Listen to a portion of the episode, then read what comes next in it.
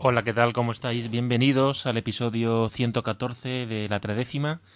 Yo soy Santi Mayo y hay que estar eh, contentos, felices, radiantes, jubilosos y demás adjetivos que podéis encontrar en el diccionario porque por fin le hemos pegado un buen repasito al Barcelona y con momentos en los que la sensación era que si el Real Madrid quería meter una marcha más y cascarle ocho, se podría haber conseguido.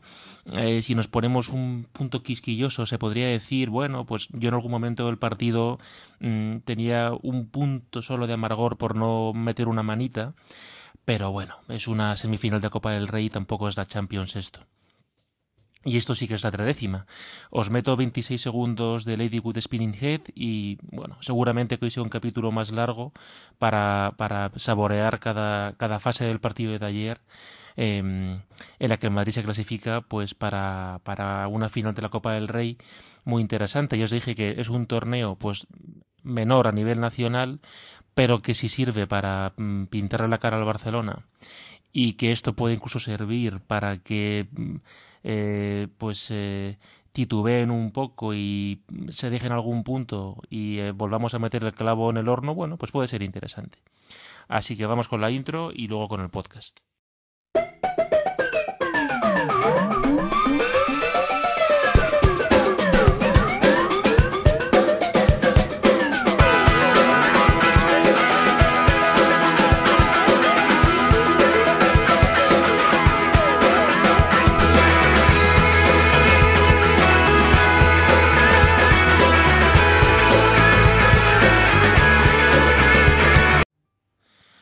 El Real Madrid se presentó en Barcelona con, bueno, una sensación de buen juego y goles eh, parcialmente recuperadas, porque ya sabéis que el 2023, el inicio del 2023, no estaba siendo nuestro mejor año, quitando el 2-5 del Liverpool, pero en el partido liguero contra el Valladolid, que es un equipo que es lo que es, en fin, está en descenso, echaron de hecho a su entrenador a Pacheta después del partido, pero se ganó seis goles a cero con eh, hat-trick de Benzema y con un equipo que volvía a correr, volvía a ser preciso en las combinaciones en ataque y eh, a ser efectivo de cara a puerta que es algo que se había perdido o disipado de algún modo.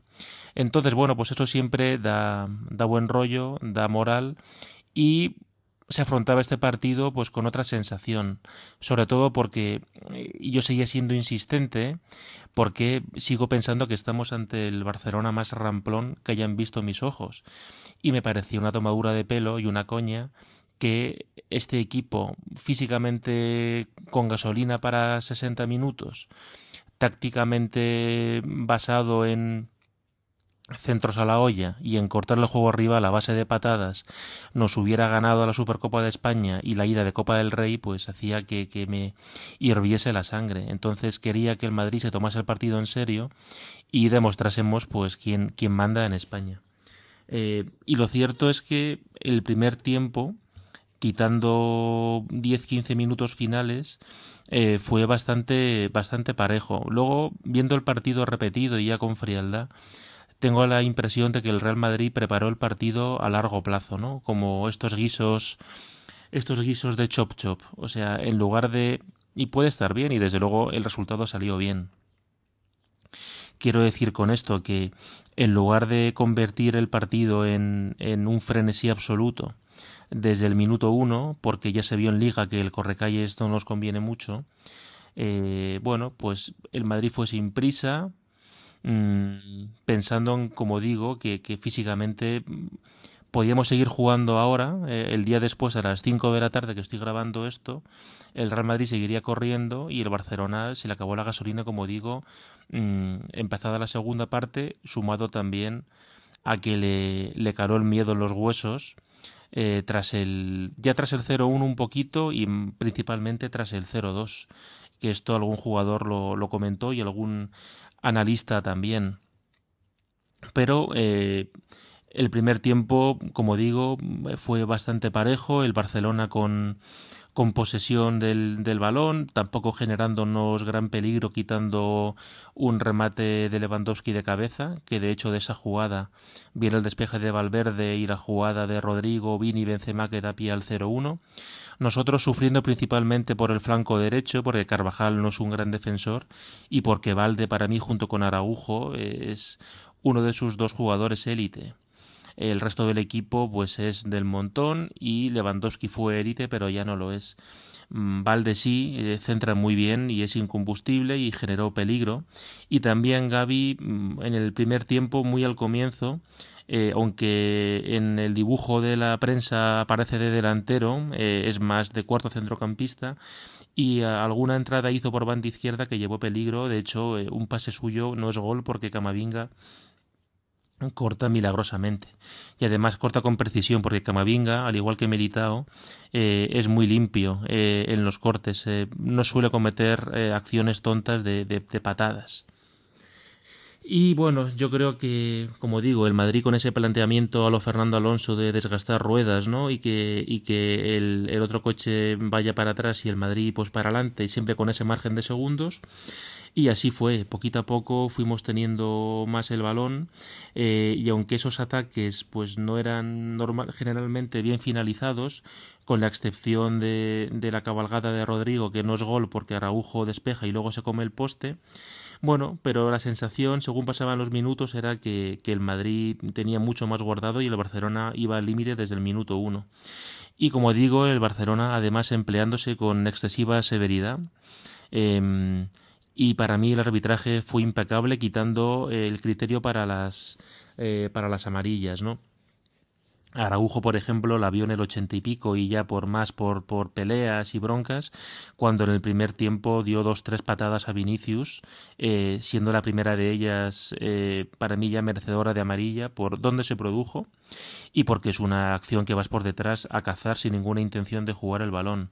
Araujo es muy buen central, es buen lateral, pero eh, ayer Vinicius pudo con él y además, como digo, la única táctica del Barcelona en defensa es eh, dar, dar patadas, ¿no? Dar ahí, pues, andanadas de patadas, de empujones, de fricción, de, de, pelea, porque no, no tiene muchas herramientas futbolísticas.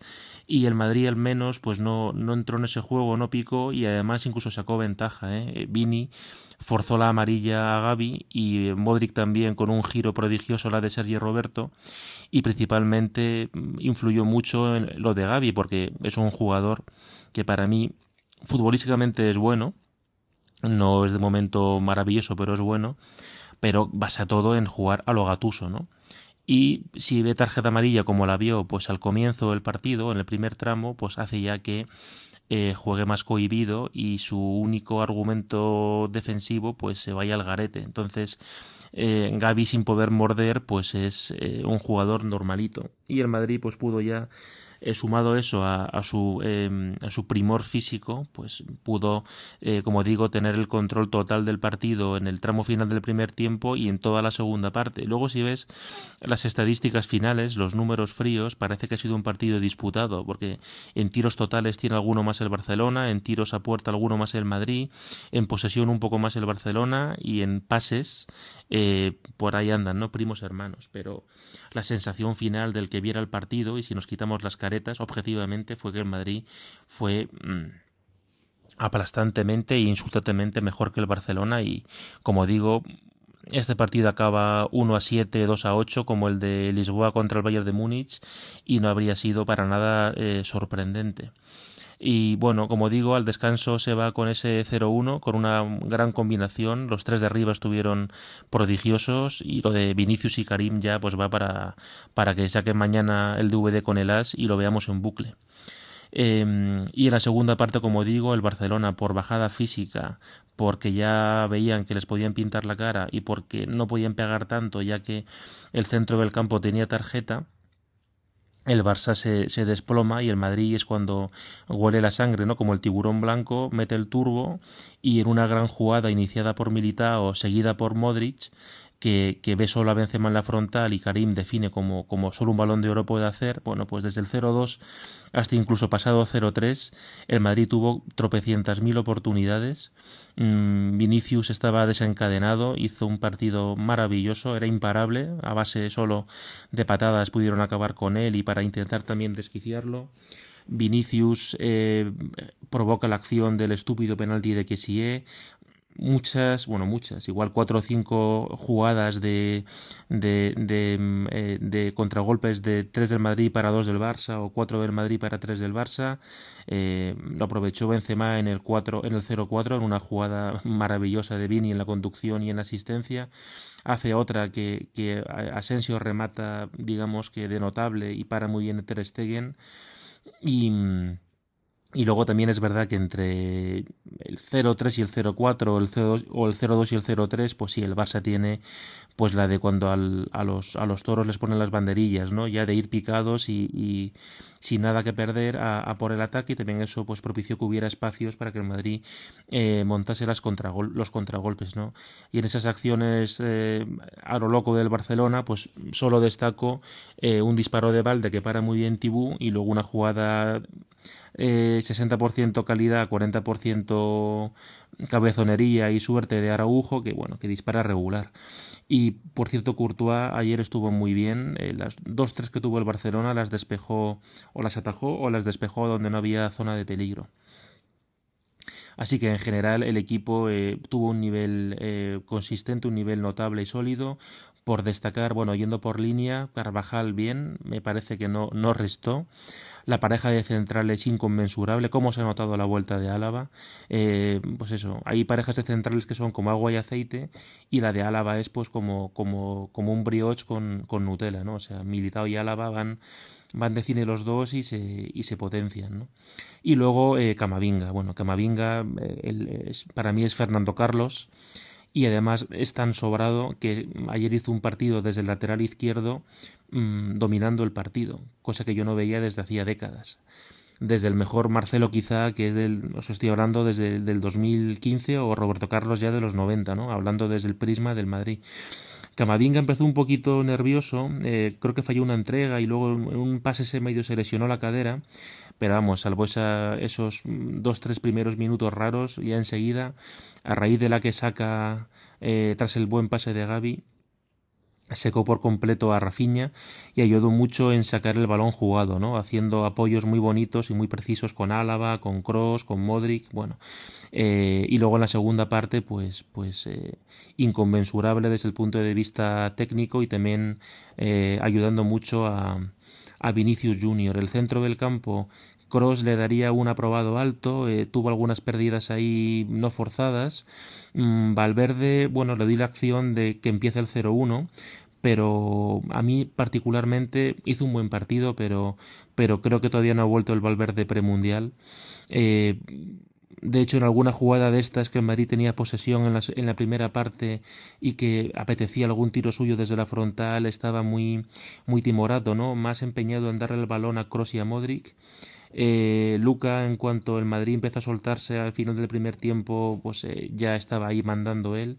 Y su segunda parte, pues es para, para, llorar como la que hizo en Anfield. Eh, es un jugador generacional y, y, que merece una estatua, vamos. Y, y de un recital físico eh, y de lectura de juego, ¿no? Cuándo pausar, cuándo acelerar, cuándo correr, en fin.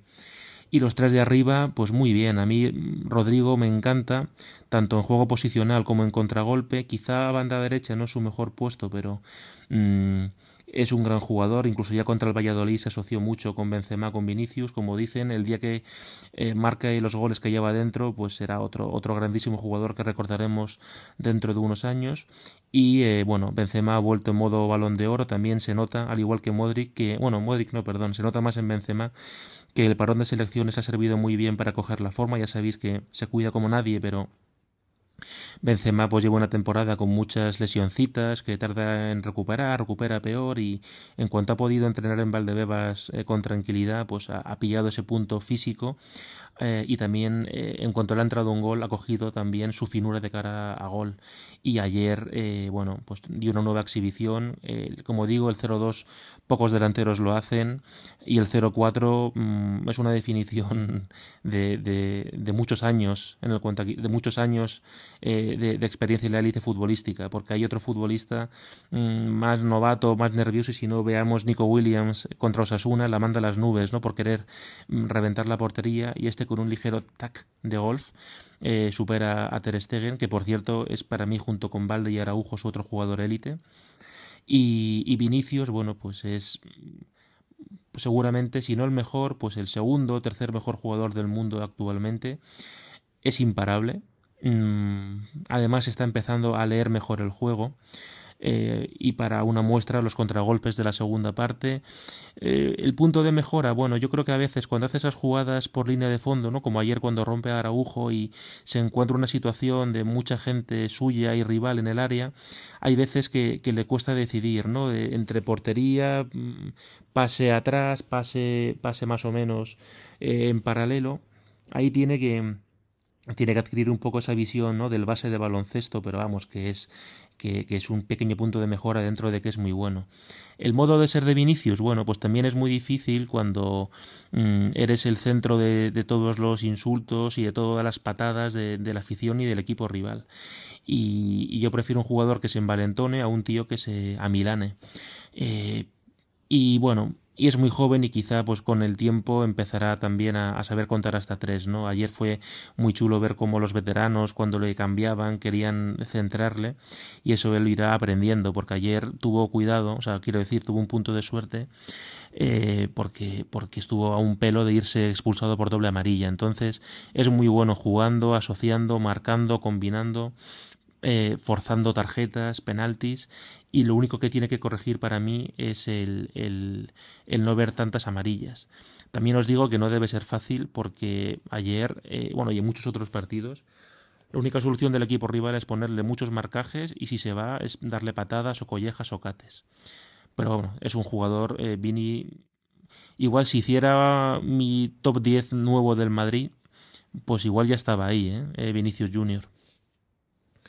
Eh, bueno, y también eh, no me gustaría acabar esto sin decir que, que no soporto a Gaby. Eh, me parece que alguien desde dentro del vestuario también tiene que darle un toque, porque el chaval este no, no está bien equilibrado y todos los partidos hace 3-4 de amarilla roja, ¿no? Eh, va como un bulldozer. Ayer de nuevo eh, hay una jugada en la que golpea a Camavinga y luego golpea a Vinicius.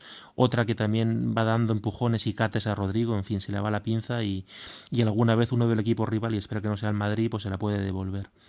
Así que nada, bueno, la final es en la Cartuja en mayo contra el Osasuna. Bueno, pues sobre el papel somos claros favoritos y no ganarlo pues sería una pifia muy importante. Así que estamos pues muy cerquita de levantar em, el, el, eh, primer trofeo nacional porque perdimos la Supercopa contra el Barcelona y ahora en Liga, bueno, pues tenemos este fin de semana partido contra el Villarreal que aunque con la llegada de Setién tuvo ahí unos momentos un poquito raros y incluso cánticos de Setién vete ya, pero ha remontado el, rumbo, eh, ha encazado el rumbo, quiero decir, encauzado y está cerca de Europa eh, y además eh, el Villarreal contra nosotros sabéis que suele hacer el partido del año así que no será fácil. Pero bueno yo la liga sigo pensando que salvo que el Barça este miedo de ayer eh, le dure bueno es que tiene que perder o dejarse muchos puntos porque nos saca 12 pero bueno, ahí estaremos para ver si contra el Villarreal hacemos algo importante y también qué cambios hace Ancelotti Ayer, en fin, jugaron minutos testimoniales eh, casi todos menos Asensio por, por Rodrigo, que entró en el setenta y pocos, porque los demás ya fueron en los ochenta y medios finales. Y teniendo en cuenta que la semana que viene, el miércoles, jugamos contra el Chelsea, bueno, pues yo particularmente daría descanso a jugadores que sabemos que no tienen recambio, ¿no? Me refiero a Militao, eh, Modric, Benzema, etcétera, etcétera. Así que nada, os dejo, bueno, vi recientemente el documental de U2 eh, con Letterman, ¿no? El de A Sort of Homecoming y eh, en el comienzo del documental suena esta canción que es de su disco The Unforgettable Fire. Así que os dejo con ella, espero que, que la gocéis. Un fuerte abrazo y a la Madrid.